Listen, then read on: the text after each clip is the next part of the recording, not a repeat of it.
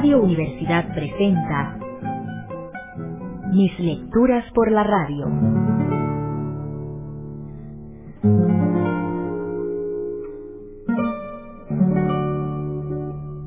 Un espacio para estudiantes, docentes y todas las personas que gustan de las buenas obras literarias. Una selección literaria del programa de estudios del Ministerio de Educación Pública. Escúchelo todos los jueves a las 7 de la noche por Radio Universidad, con repetición los sábados a las 10 de la mañana.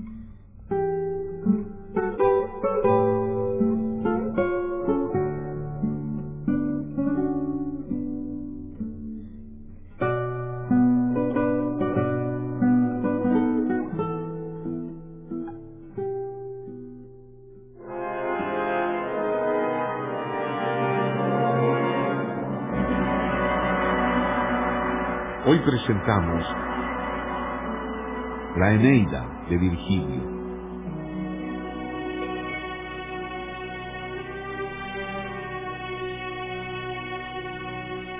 Callaron todos puestos a escuchar con profunda atención, y enseguida el gran caudillo Eneas habló así desde su alto lecho. Mandasme, oh reina, que renueve inefables dolores, refiriéndote cómo los dánaos asolaron las grandezas troyanas y aquel miserando reino, espantosa catástrofe que yo presencié y en el que fui gran parte.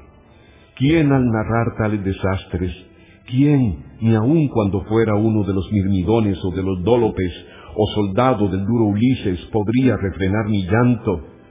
Y ya la húmeda noche se precipita del cielo, y las estrellas que van declinando convidan al sueño.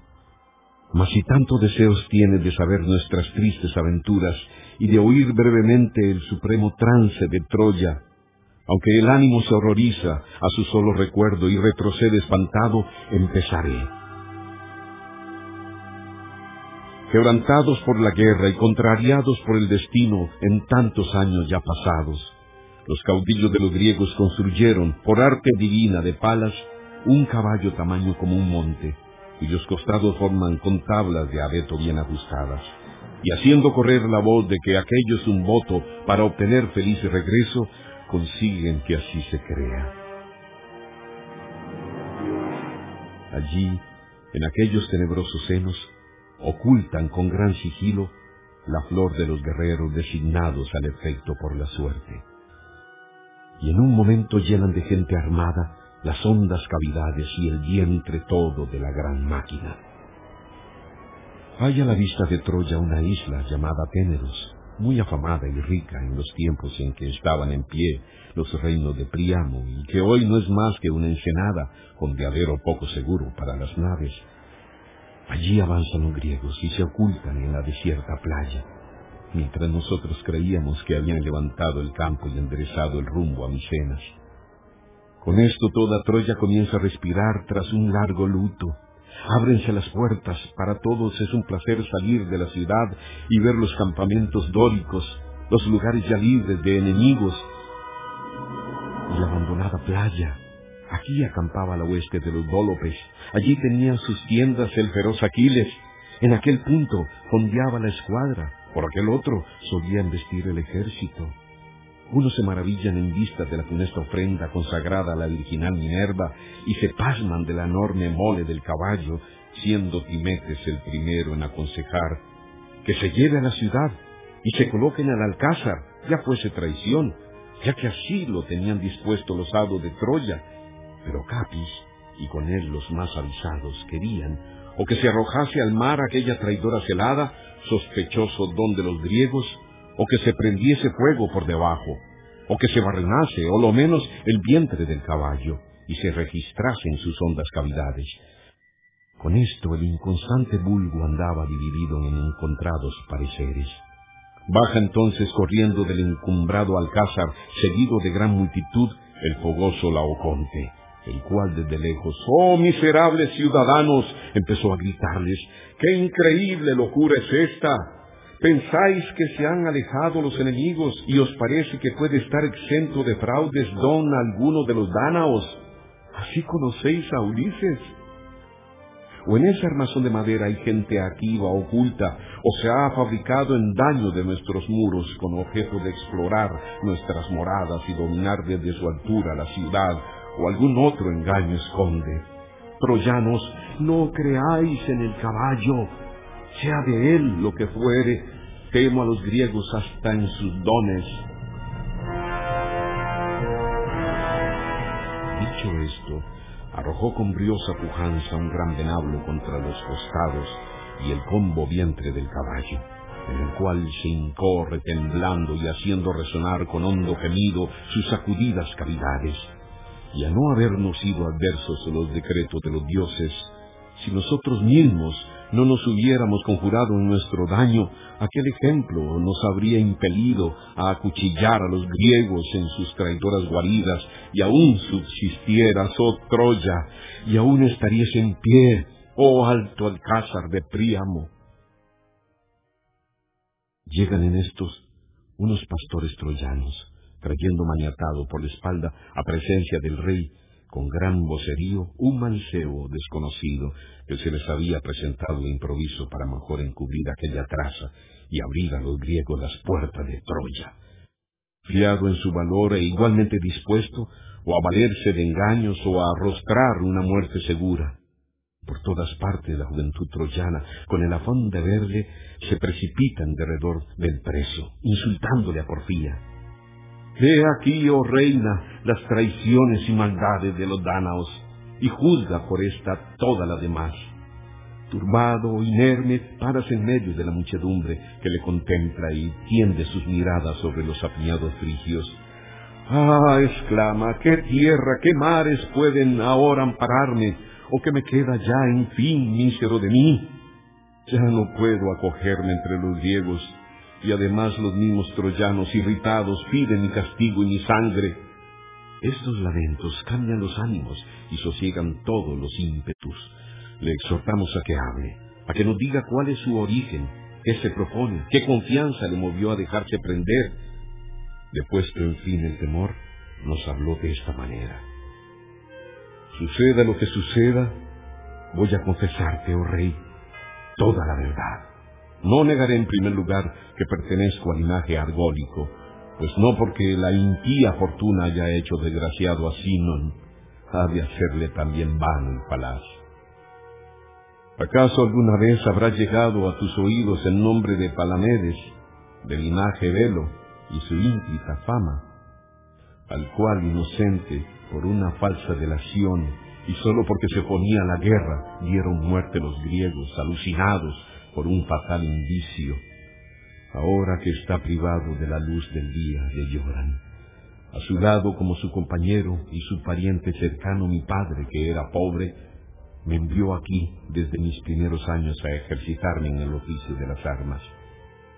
Y mientras él vivió y fue prepotente en el Estado y en los consejos de los reyes, algo de su nombre y de su lustre recayó sobre mí mas luego que por la envidia del pérfido Ulises, harto notorio es lo que os refiero, desapareció de la mansión de los vivos, empecé a arrastrar una miserable existencia en la oscuridad y el llanto, devorando la indignación que me causaba el desastre de mi inocente amigo.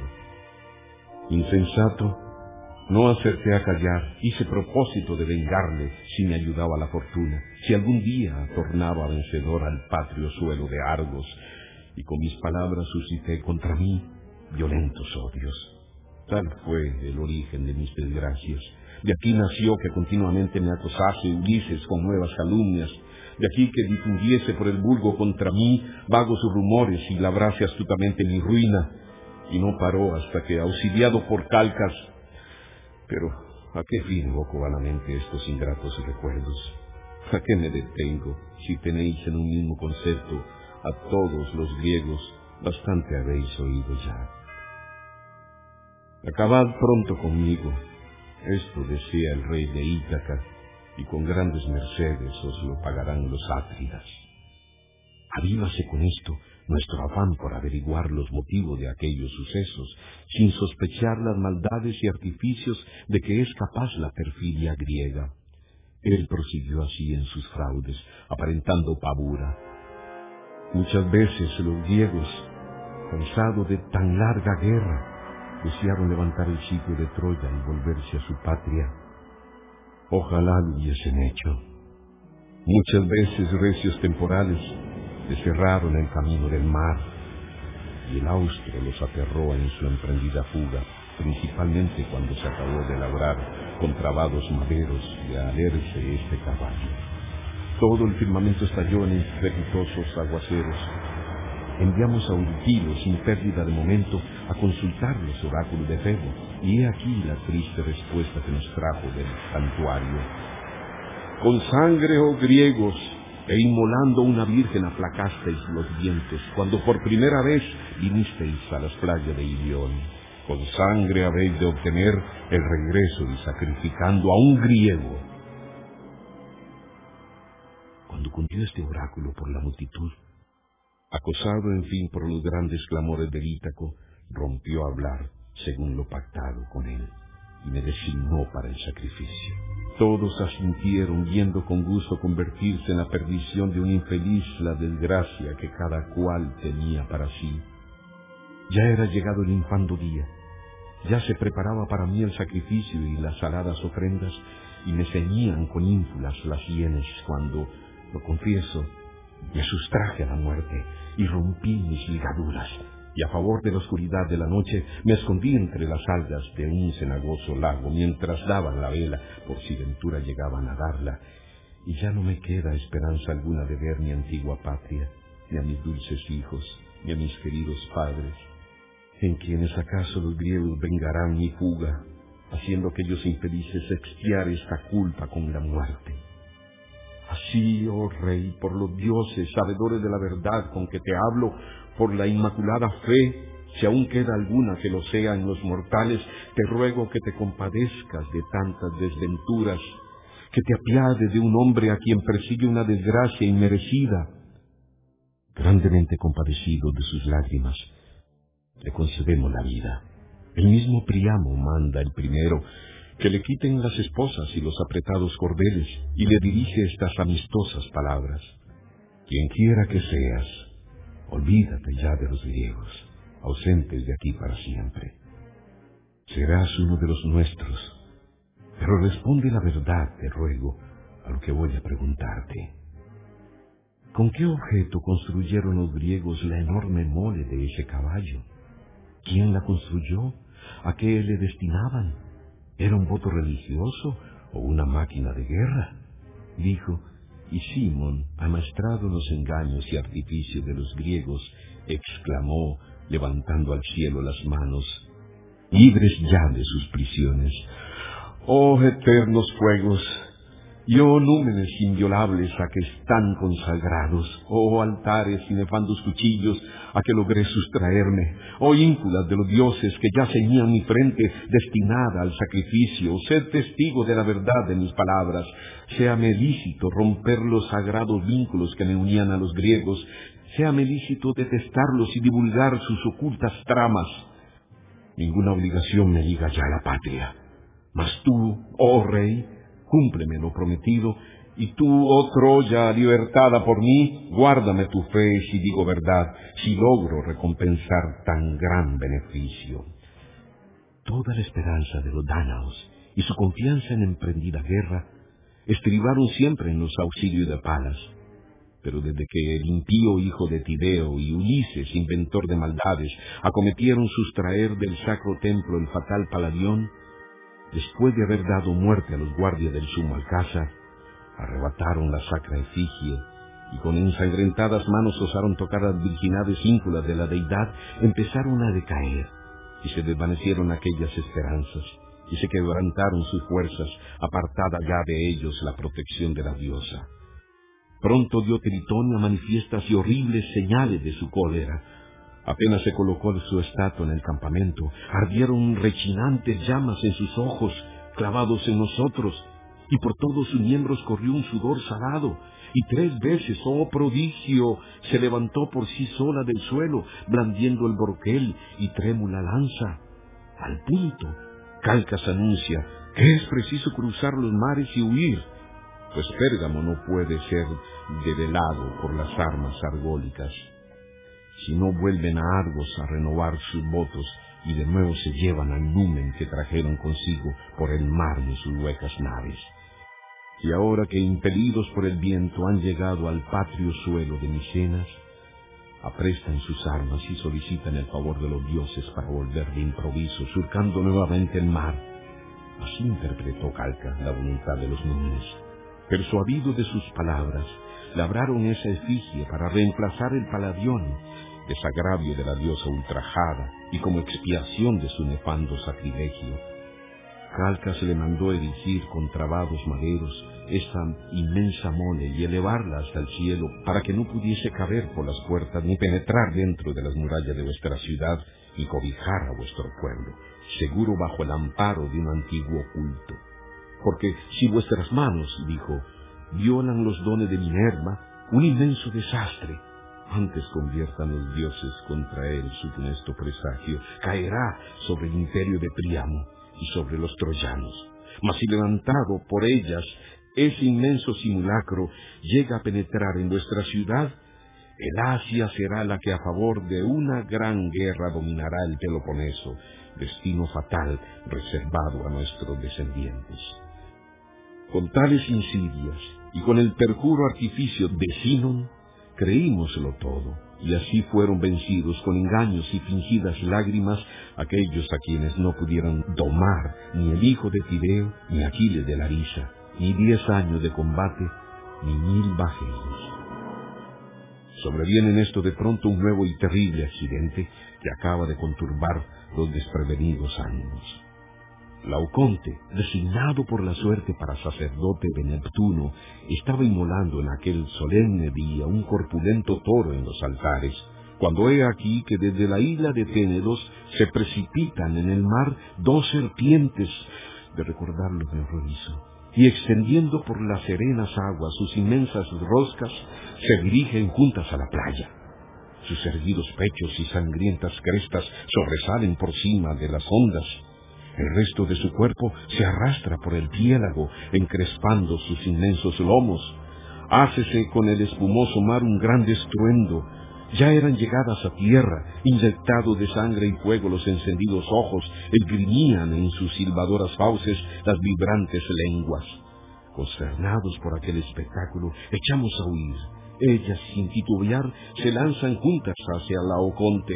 Primero se rodean a los cuerpos de sus dos hijos mancebos y atarazan a dentelladas sus miserables miembros.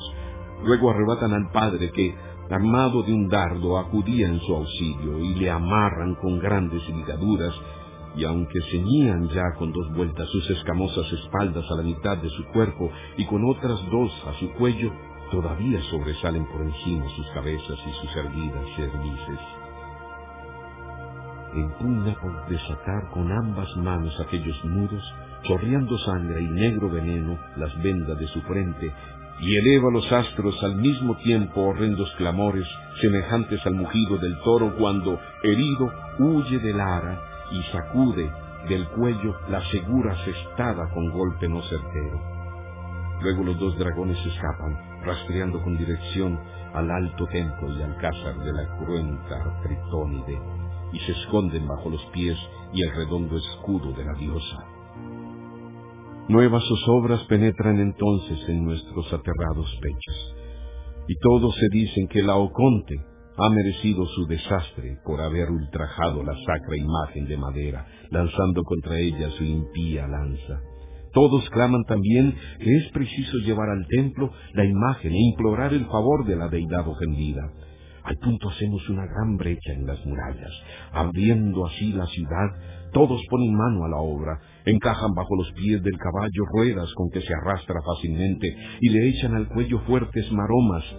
Así escala nuestros muros la fatal máquina, preñada de guerreros. En torno, niños y doncellas van entonando sagrados cánticos y recreándose a porfía en tocar la cuerda con su mano. Avanza aquella en tanto y penetra amenazadora hasta el centro de la ciudad. Oh patria, oh león morada de los dioses, oh muralla de los dánaos, ínclitas en la guerra, Cuatro veces se paró la enemiga máquina en el mismo dintel de la puerta y cuatro veces se oyó resonar en su vientre un crujido de armas. Avanzamos, no obstante, desatentados y ciegos en nuestro delirio, y colocamos el fatal monstruo en el sagrado alcázar. Entonces también abrió la boca para revelarnos nuestro futuro destino Cassandra, jamás creída de los troyanos por voluntad de Apolo, y nosotros, infelices para quienes era aquel el último día, íbamos por la ciudad ornando con festivas enramadas los templos de los dioses. Giran tanto el cielo y la noche se precipita en el océano, envolviendo en sus dilatadas sombras la tierra y el firmamento y las insidias de los mirmidones. Esparcidos por la ciudad, quedan en silencio los troyanos un profundo letargo se apodera de sus fatigados cuerpos. Ya la falange de los archivos se encamina desde Ténedos a nuestras conocidas playas en sus bien armadas naves, a favor del silencio y de la protectora luz de la luna. Y apenas la real encendió una hoguera en su popa para dar la señal, cuando Simón, defendido por los hados de los dioses crueles para nosotros, abre furtivamente los griegos encerrados en el vientre del coloso su prisión de madera, devuélvelos al aire libre el ya abierto caballo y alegres salen del hueco roble, descolgándose por una maroma los caudillos que Sandro, Estenelo y el cruel Ulises, Acamente, Toas y Neptolemo, nietos de Teleo, y Macaón, el primero, y Menelao, y el mismo Epeos, artífice de aquella traidora máquina invaden la ciudad sepultada en el sueño y el vino, matan a los centinelas, abren puertas, dan entrada a todos sus compañeros y se unen a los huestes que los esperan para dar el golpe.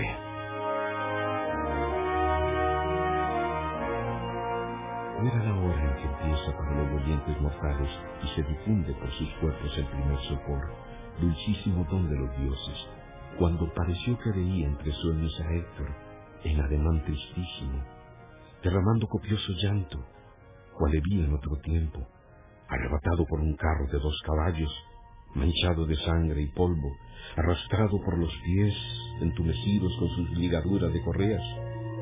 ¿Cuál estaba, ay de mí, cuán distinto de aquel Héctor cuando volvía cubierto con los despojos de Aquiles o después de arrojar las frigias teas a las naves de los dánaos, escuálida la barba, cuajados con sangre los cabellos, mostraba aquellas numerosas heridas que recibió en derredor de los patrios muros. Entonces me pareció que, llorando yo también, le dirigía el primero estas doloridas palabras. Oh luz de la ciudad Dardania, oh firmísima esperanza de los teucros, ¿cómo te tardaste tanto? ¿De qué playa vuelves? Oh, deseado Héctor, que al fin te vemos rendido después de tanta mortandad de los tuyos, después de tantos varios trabajos para la ciudad y sus defensores. Mas, ¿cuál indigna causa ha desfigurado tu sereno rostro? ¿Por qué veo en tu cuerpo esas heridas? Nada me responde, ni aún parece atender a mis preguntas. Mas exhalando gravemente de lo hondo del pecho un gemido, Huye, ay, oh hijo de una diosa, dice, huye y líbrate de esas llamas. El enemigo ocupa la ciudad.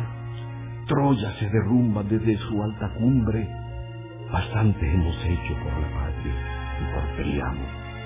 Si Pérgamo hubiera podido ser defendido por manos mortales, mi mano le hubiera defendido. Troya te confía sus númenes y sus penates Toma contigo a esos compañeros de sus futuros hados y busca para ellos nuevas murallas que fundarás grandes por fin después de andar errante mucho tiempo por los mares. Dice, y él mismo con sus manos se lleva la poderosa besta a las ínfulas y el eterno fuego que arde en el profundo santuario. Resuenan en tanto por la ciudad confusos y tristes lamentos, y aunque la morada de mi padre Anquises estaba en lugar retirado y cubierta de árboles, cada vez las voces iban llegando a ella más penetrantes y se oía mejor el horroroso estrépito de las armas.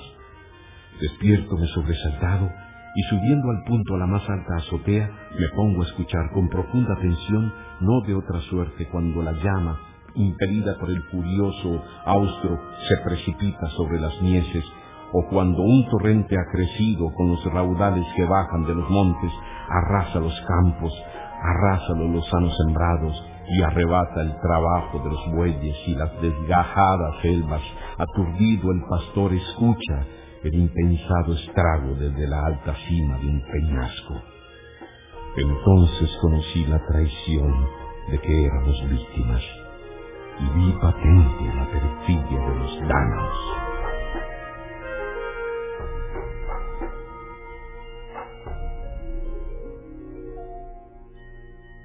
Mis lecturas por la radio.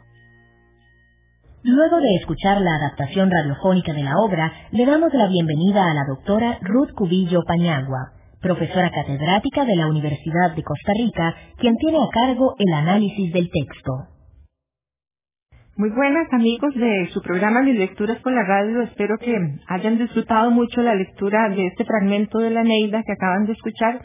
El día de hoy vamos a conocer más de cerca algunos aspectos importantes acerca de este texto clásico, fundamental para el canon occidental, y vamos a, irnos adentrando en algunas particularidades de su estilo, de sus personajes, de su estructura, pero primero me interesaría hacer una especie de explicación histórica, o sea, para entender por qué este texto se produjo, por qué nos explican los historiadores de la literatura que Virgilio se dedicó a la escritura de la Eneida durante más de 10 años. Primero tendríamos que decir que esta es una epopeya, una epopeya latina, a diferencia de las otras dos epopeyas que hemos conocido en este ciclo, que son la Iliada y la Odisea, las epopeyas griegas más importantes. Y entonces, eh, estos textos que acabo de mencionar van a ser desde el inicio un referente fundamental para entender la Eneida. Podríamos decir, como vamos a profundizar más adelante, que quizá no habría existido la Neida si Homero no hubiera escrito la Ilíada y la Odisea. Entonces, Virgilio, este escritor latino que produce en el siglo I antes de Cristo, es un escritor que está muy cercano al emperador Augusto. De hecho, es Augusto el que le encarga a Virgilio expresamente la elaboración de un, libro, de una epopeya en la cual se pueda exaltar toda la gloria de, este imperio romano.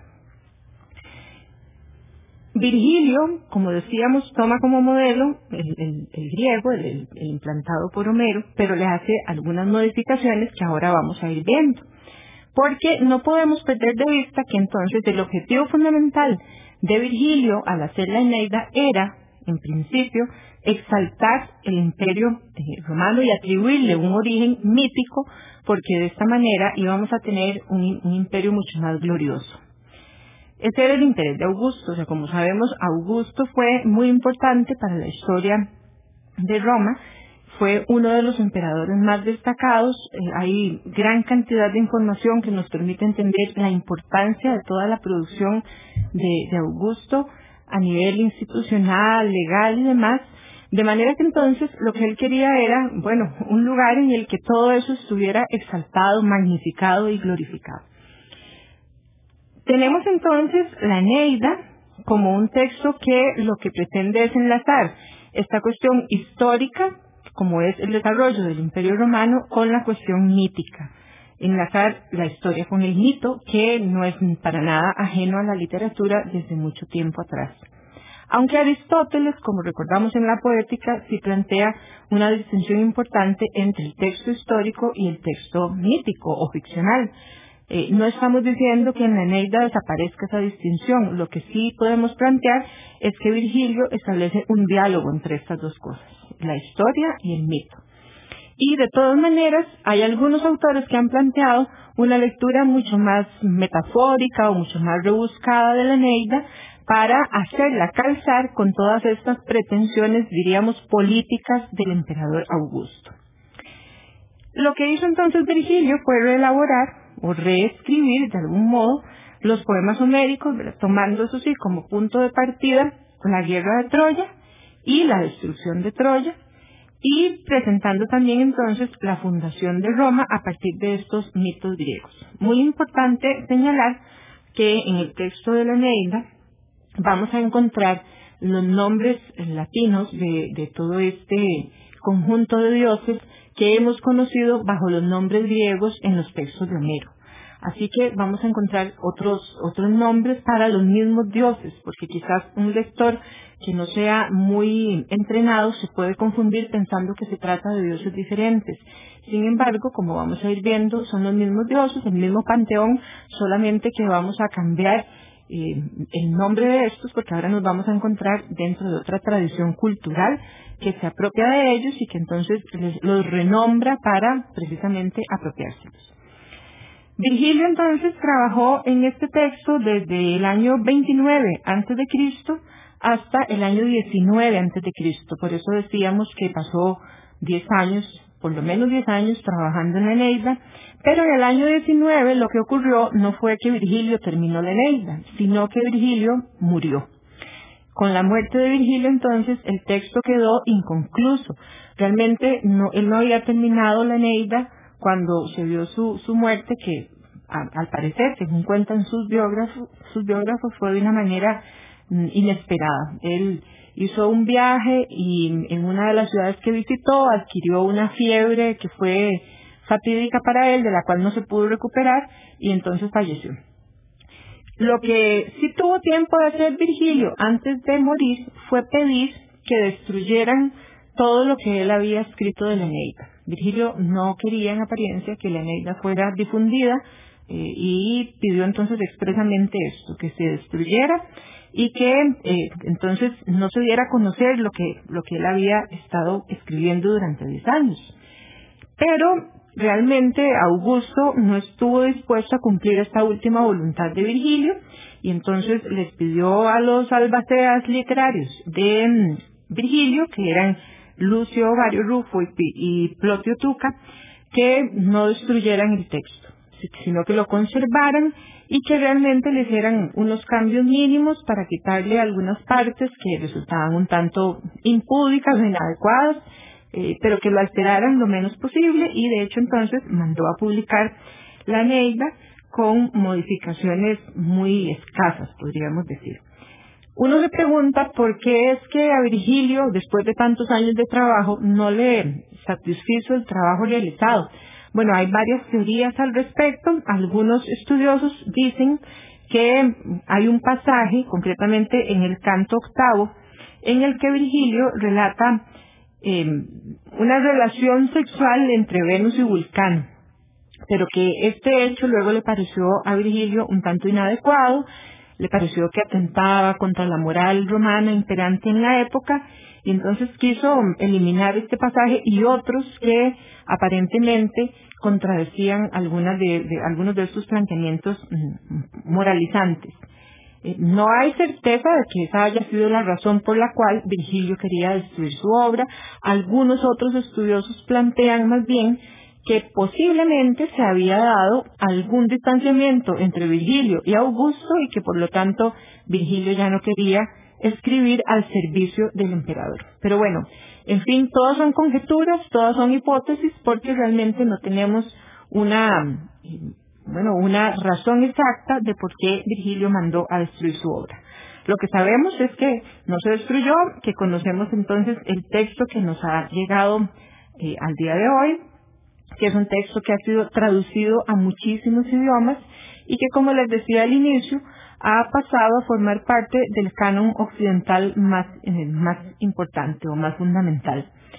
Sí es importante decir que esta noción de canon que manejamos siempre a la hora de hacer una lista de obras de lectura obligatoria, como es el caso de esta, de esta obra que pertenece al listado de lecturas recomendadas por el Ministerio de Educación Pública para secundaria, sí es importante decir, bueno, que se trata de un texto efectivamente sumamente canónico y habría que valorar la posibilidad o la conveniencia más bien de que siga formando parte de este corpus de lecturas, aún a sabiendas de que los estudiantes de secundaria tienen muchísimos eh, obstáculos y muchísimos problemas para adentrarse en la lectura de un texto como este por la forma en que está escrito, por las traducciones que se encuentran, por la extensión, etcétera.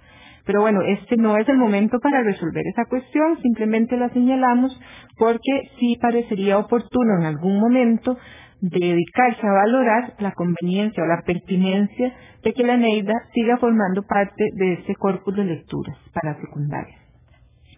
Debemos señalar también entonces que la Neida está escrita en hexámetros dactílicos, exactamente igual que la Ilíada de la Odisea, pero que, como dijimos, al morir Virgilio el texto no estaba terminado, hay algunas, algunos de estos versos que no están completos, o sea, Virgilio no logró terminar en algunos casos el hexámetro dactílico, sino que eh, el, verso consta solo de la mitad, diríamos, de solo un hemistiquio, como se dice eh, técnicamente, pero eso es por la razón que les decía, o sea, porque Virgilio no había terminado su texto todavía.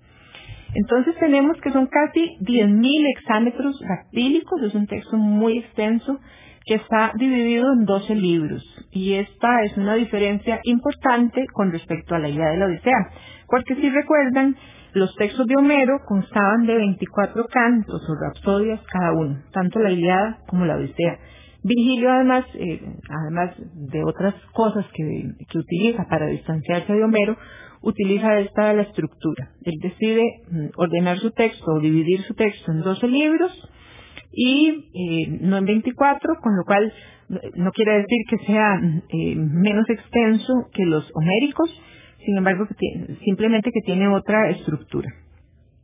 Estos 12 libros los podemos agrupar, y así lo ha hecho la crítica literaria por muchos años, en dos grandes grupos, en dos grandes partes. Y podemos hablar entonces de una primera parte que comprende del libro 1 al libro sexto. Porque en estos seis primeros libros eh, hay una especie de, de, referencia a la Odisea o una imitación, incluso dicen algunos, de la Odisea, porque lo que se hace es narrar los viajes de Eneas hasta que logró llegar a Italia. Y todos los obstáculos que fue encontrando en el camino para llegar, que ahora vamos a comentar algunos de esos obstáculos, o sea, que todos estos libros primeros, eh, que, vamos a agrupar como la primera parte, son libros que relatan esto, el viaje, eh, las peripecias de Eneas, el gran héroe en el que se centra eh, todo el texto este de Virgilio, y em, hasta que llega finalmente a su destino y logra el cometido que se había propuesto, que es la fundación de, de Roma. Los otros libros del séptimo al doce que sería la segunda parte, lo que tenemos es para algunos una referencia muy clara a la Iliada y a todo lo que se ha denominado el ciclo troyano. ¿Por qué? Bueno, porque aquí lo que se hace es narrar todas estas eh, guerras y conquistas en las que participó Eneas mm, en Italia para exaltar, diríamos, el poderío de Eneas como héroe y para resaltar algunas de las virtudes más importantes que tiene Eneas como héroe. Porque recordemos que en el caso de, la Odisea, en el caso de la Ilíada y también en el caso de la Neida, lo que se nos plantea finalmente es un héroe que tiene unas ciertas características fundamentales que son modélicas, o sea que en principio se quiere que todo el resto de los ciudadanos, en este caso varones, puedan imitar hasta donde sea posible o en la medida de las posibilidades de cada uno pueda imitar los atributos eh, heroicos, los atributos que se le asignan al, héroe respectivo. En este caso entonces a Eneas. Como vamos a ver más adelante, Eneas eh, tiene ciertas características muy destacables como su prudencia, su magnanimidad, mm, su humildad, etc. Después lo vamos a ir desglosando un poco más. Hay algo en lo que sí se parece la Eneida a los textos de Homero y es que la narración también comienza in media res, o sea, cuando ya han sucedido una serie de acontecimientos que luego el lector va a conocer cuando se hace una digresión, cuando se va hacia atrás en el tiempo y entonces se nos completa la historia de algún modo, por decirlo así. Pero el hecho es que el texto, el libro primero, en este caso, de la Neida, inicia in media o sea, inicia cuando ya se ha mm, destruido Troya, cuando ya Eneas ha tenido que salir huyendo de Troya y cuando se encuentra con Dil. Ese es el inicio de, de la Eneida. Vamos a mencionar ahora algunos de los intertextos más importantes que podemos señalar a la hora de hablar de la Eneida. Recordemos que los intertextos son esos textos que han sido fundamentales para conformar eh, este texto que yo estoy leyendo ahora, en este caso la Eneida. O sea, ¿cuáles libros son fundamentales a la hora de plantear esta noción, ¿verdad? De, que la Eneida, bueno, indudablemente establece un diálogo con otros textos literarios, pero bueno, ¿cuáles? ¿Con cuáles dialoga? Bueno, hablar de esto nos llevaría horas de horas, porque realmente hay una gran mm, cantidad de relaciones intertextuales en la Eneida, pero nos vamos a centrar en unos poquitos. Ya hemos mencionado algunos, como la Iliada y la Odisea, que decíamos son fundamentales para este texto, eh, pero también hay algunos otros que plantean temas fundamentales, por ejemplo, los textos referidos a las guerras púnicas, porque como vamos a ver, hay en la Eneida muchas referencias a esto, eh, y hay incluso en la Eneida una explicación mítica de la rivalidad que existió por siempre entre cartagineses y romanos. Ahora vamos a, explicar por qué. Entonces, bueno, este es un texto, como decíamos, que tiene muchas relaciones con textos anteriores o contemporáneos, pero que además a posteriori ha generado muchísimos textos basados en él. O sea, hay muchas relecturas, reescrituras, revisiones, adaptaciones de la Eneida y, por eso es un texto que se ha ido conformando como tan eh, importante para el canon occidental, o sea, no es casual que esto haya sido así. Eh, y hay algunos temas que también podríamos decir que eh, Virgilio retoma de Homero, como cuáles. Bueno, por ejemplo, pensemos en el tema del regreso o el nostos que nosotros habíamos mencionado cuando hablamos de la Odisea en el programa dedicado a la Odisea estuvimos comentando cómo este tema del viaje de regreso era tan importante para entender todo lo que le sucedía a un héroe como Odiseo. Y para entender también por qué esa nostalgia de Odiseo por su patria y la necesidad de regresar a ella era como el motor que lo impulsaba para superar todos los obstáculos que se le iban presentando. A Eneas entonces le pasa algo parecido, algo parecido a Odiseo. Eh, la primera mitad de la Eneida, estos primeros seis libros de los que hablamos hace un rato, que conforman la primera parte, es la que más se dedica a este tema del regreso o el nos. Pero hay una cosa importante de señalar aquí, y también para establecer una diferencia con respecto a la Odisea, y es que en la Eneida no tenemos el regreso de un héroe a su patria, como Odiseo, que está ansioso por regresar a Ítaca y encontrar a Penélope y a su hijo, etc. Más bien, lo que sucede aquí es el regreso de un pueblo entero a, uno de los lugares de origen de la estirpe que luego se creó, que es, como dijimos, Roma. Entonces, eh, diríamos que hay como un regreso a una tierra prometida, ¿verdad? Y aquí podríamos hacer un paralelismo quizás entre Eneas y Moisés. El Moisés bíblico de la tradición judeocristiana, porque Eneas es aquí el que se convierte en el líder, en el líder de este grupo.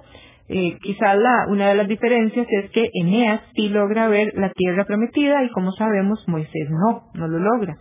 Pero entonces, bueno, Eneas va a cumplir ese papel de guía o de líder que va a llevar a todo este pueblo a este lugar especial, a un lugar eh, que ha sido determinado además por la elección de los dioses, y esto es muy importante, porque Eneas lo que está haciendo finalmente es cumpliendo con los designios divinos. O Eneas va a llevar a este grupo de gente a cumplir algo, no, no algo que a él se le antojó, ni algo que a él se le ocurrió, sino eh, el destino que ya los dioses habían trazado para ellos, para todo un pueblo. Eh, muy importante también que a Eneas en el principio no se le explica con claridad para dónde va ni cuál es el destino de él, sino que él lo tiene que ir averiguando y descubriendo en el transcurso de todo este periplo. O sea, esto es importante porque Eneas tiene que ser entonces muy sensible y muy receptivo a todo lo que los designios y divinos le están diciendo.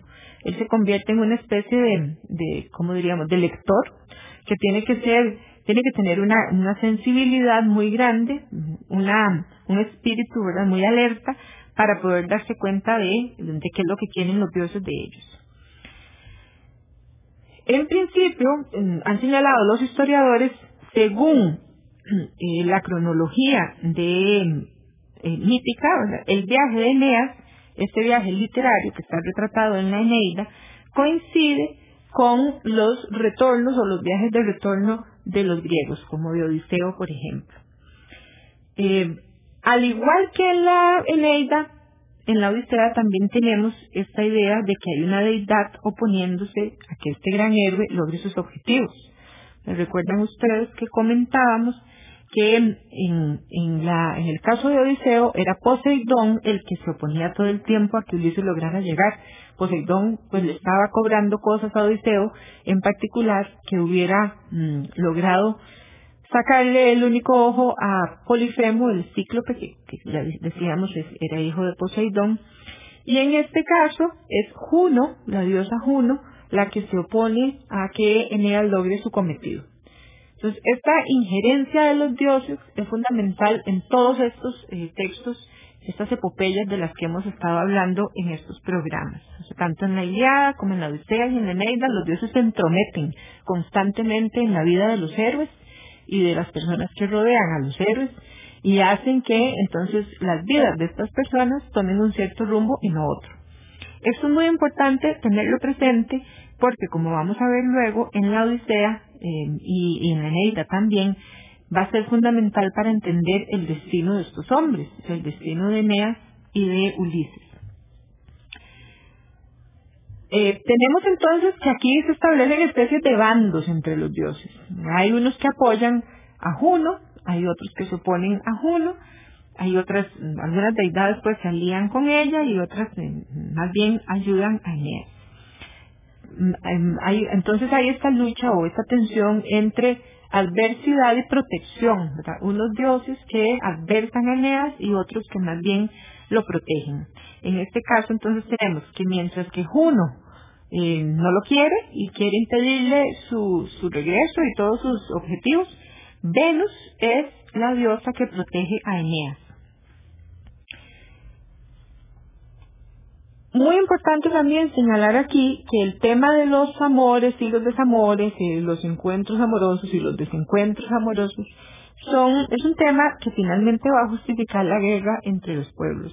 Ya decíamos, comentando la Iliada, que el abandono que hace Helena de su esposo Menelao para huir con Paris es en principio lo que desata la guerra entre los griegos y los troyanos.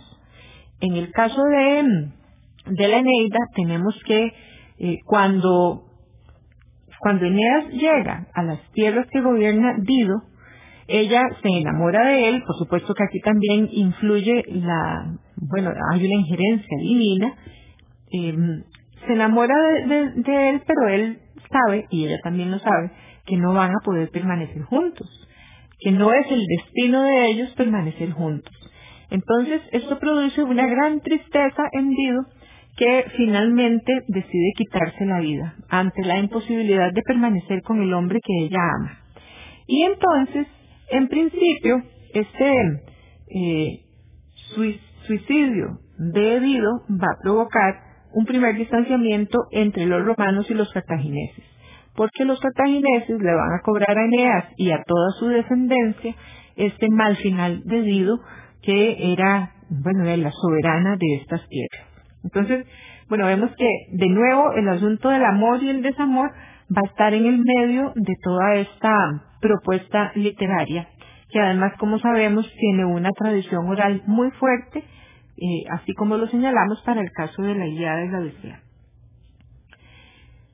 Bien, importante señalar también que en la Eneida se presenta como, como causa humana de, futuras guerras entonces este despecho de Dido, es abandonada, como decíamos, por, por Eneas, eh, y entonces, todo este despecho, porque sabemos que, las mujeres despechadas son capaces de muchas cosas, todo este despecho produce eh, ese primer distanciamiento, como decíamos, que luego se va a agravar cuando Eneas, siguiendo su recorrido, obtiene como esposa a una mujer eh, que había sido en principio prometida a otro hombre. Me refiero a Turno. Turno es un hombre eh, que estaba en principio comprometido con Lavinia y eh, el padre de ella decide entregarla a Eneas en matrimonio esto hace que Turno monte en cólera y que entonces se produzca otro distanciamiento entre los romanos, Eneas y su descendencia, y todo el pueblo que representa Turno, como vamos a ver más adelante. Bien, em, vamos a hablar un poco entonces del argumento del texto. Ya hemos ido mencionando algunas de las mm, características más importantes, de los temas fundamentales también. Pero bueno, el argumento en síntesis, ¿cuál es? Si tuviéramos que contar en, en pocas palabras en qué consiste la Eneida. Bueno, tenemos a este héroe, a Eneas, que es el príncipe de Dardania y Eneas entonces era un aliado de los troyanos, era parte de ese conglomerado de, reyes y de pueblos que eh, están luchando en Troya contra los aqueos. Pero como sabemos, Troya fue destruida y quemada. en, los, primeros libros de la Eneida, a petición de Dido, eh, Eneas realiza esta dirección y nos cuenta efectivamente cómo fue que se destruyó Troya, cómo fue que Troya cayó a manos de los saqueos. Y aquí relata el episodio del caballo de Troya, de este famosísimo caballo que en, buena medida fue una estrategia ideada por Ulises para invadir la ciudad de Troya mediante un ardid, mediante un estratagema que funcionó muy bien, como sabemos se trataba de este enorme caballo que construyeron los saqueos, un caballo de madera eh, que llegó a las puertas de Troya, los troyanos creyeron que se trataba de una especie de rendición de los aqueos que estaban, bueno, ya convencidos de que no iban a ganar la guerra y que estaban entregando el caballo como una especie de presente. Así que dejaron entrar el caballo, aunque algunos habían advertido que esto no, olía bien, pero los troyanos cayeron en la trampa, dejaron entrar al famoso caballo y cuando fue la noche y el caballo ya estaba adentro de Troya, entonces los hombres de aquí, de Ulises y Ulises salieron del caballo, abrieron las puertas de Troya, dejaron entrar al resto de los saqueos y se dio la destrucción total de Troya. Pues bueno, entonces Eneas cuenta esto para explicar por qué él eh, anda, digamos, eh, vagando desde ese momento, no sabe muy bien, como decíamos, para dónde va, y él, junto con su padre Anquises y su hijo Ascanio, logran huir de, Troya. Creusa, que era la esposa de Eneas, no logra salir de Troya. Ella es una de las víctimas de, de esta matanza que realizan los saqueos en, Troya. Y bueno, le, le, dicen a Eneas que no se preocupe, que no llore mucho por, por Creusa. Concretamente se lo dice el fantasma de Héctor, Héctor el troyano, que ya sabemos cómo murió a manos de Aquiles. Héctor le dice, bueno, no te preocupes, que el destino te ha deparado otra mujer, una esposa mejor de sangre real.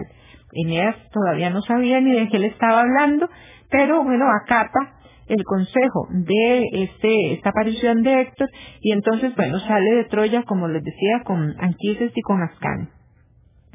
Em, tenemos entonces, como decíamos, que Juno desde ese momento en que Eneas sale de Troya empieza a ponerle problemas para que Eneas pueda tomar su camino.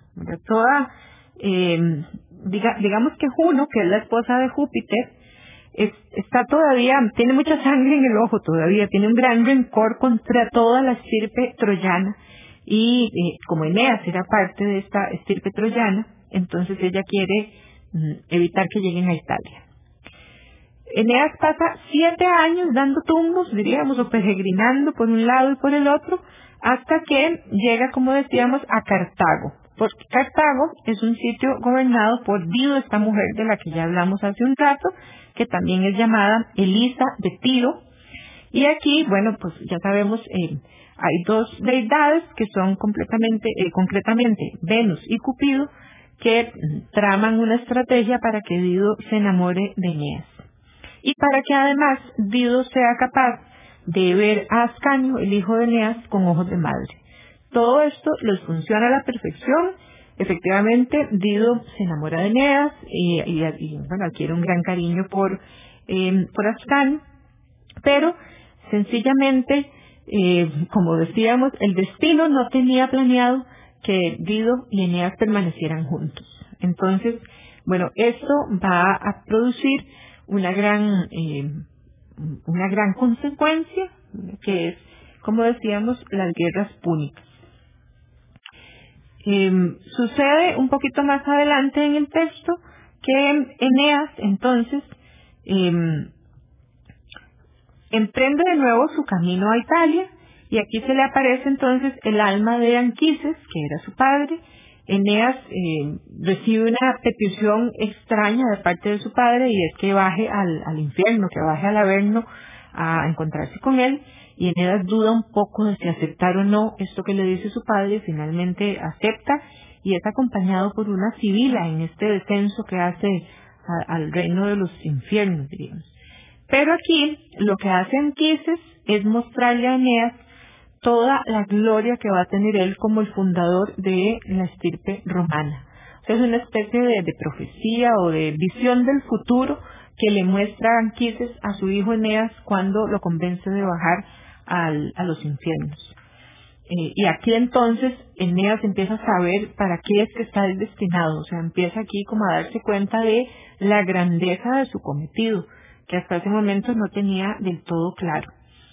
Y entonces, efectivamente, ya eh, cuando sigue mm, su camino en atención a esta profecía, es cuando se encuentra a Lavinia, esta mujer con la que finalmente se casa, eh, se convierte ¿verdad? En, la, esposa de, de pero esto desata entonces la furia de Turno, porque Turno estaba esperanzado en casarse con Lavinia. Eh, era una mujer de sangre real, Turno la quería por esposa, tenía sus propios fines y objetivos, y mm, esto desata entonces la guerra contra Eneas. Se, se, arman dos bandos, dos grandes ejércitos, el de Turno y el de Eneas, que comienzan a pelear entre sí, se enfrentan de una manera muy, muy fiera, muy, muy fuerte, y mm, los troyanos van a ser ayudados por Venus, y los rútulos, como se llaman los aliados de turno, van a ser ayudados por Juno. Otra vez la intervención divina, o sea, otra vez los dioses tomando partido. Aquí, bueno, se van a producir muertes en los dos ejércitos, pero lo que sucede al final es que Eneas mata a Turno. Y este es, diríamos, el desenlace de la Iliada si queremos comentar muy rápidamente su argumento. Vamos a dejar este comentario hasta aquí, pero en un programa posterior vamos a retomar no solo la lectura de la Eneida, porque nos pareció muy conveniente dedicarle dos programas y no uno a, a la Eneida de Virgilio, y vamos a retomar también entonces el comentario de este libro, porque faltan muchas cosas por decir, pero esperamos que hayan disfrutado de este programa y nos volvemos a encontrar la próxima semana. Muchas gracias.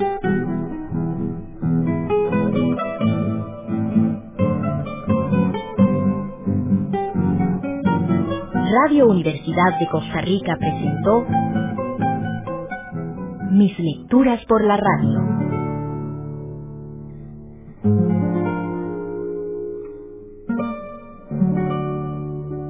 Espacio para estudiantes, docentes y todas las personas que gustan de las buenas obras literarias.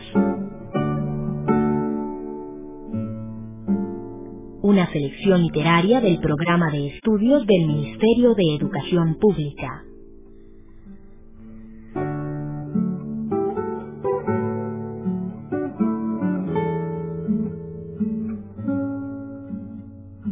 Interpretación Gerardo Arce. Selección y comentarios de textos, Ruth Cubillo. Producción general, Liliana Solís y Ruth Cubillo. Grabación, edición y musicalización, Fernando Mora.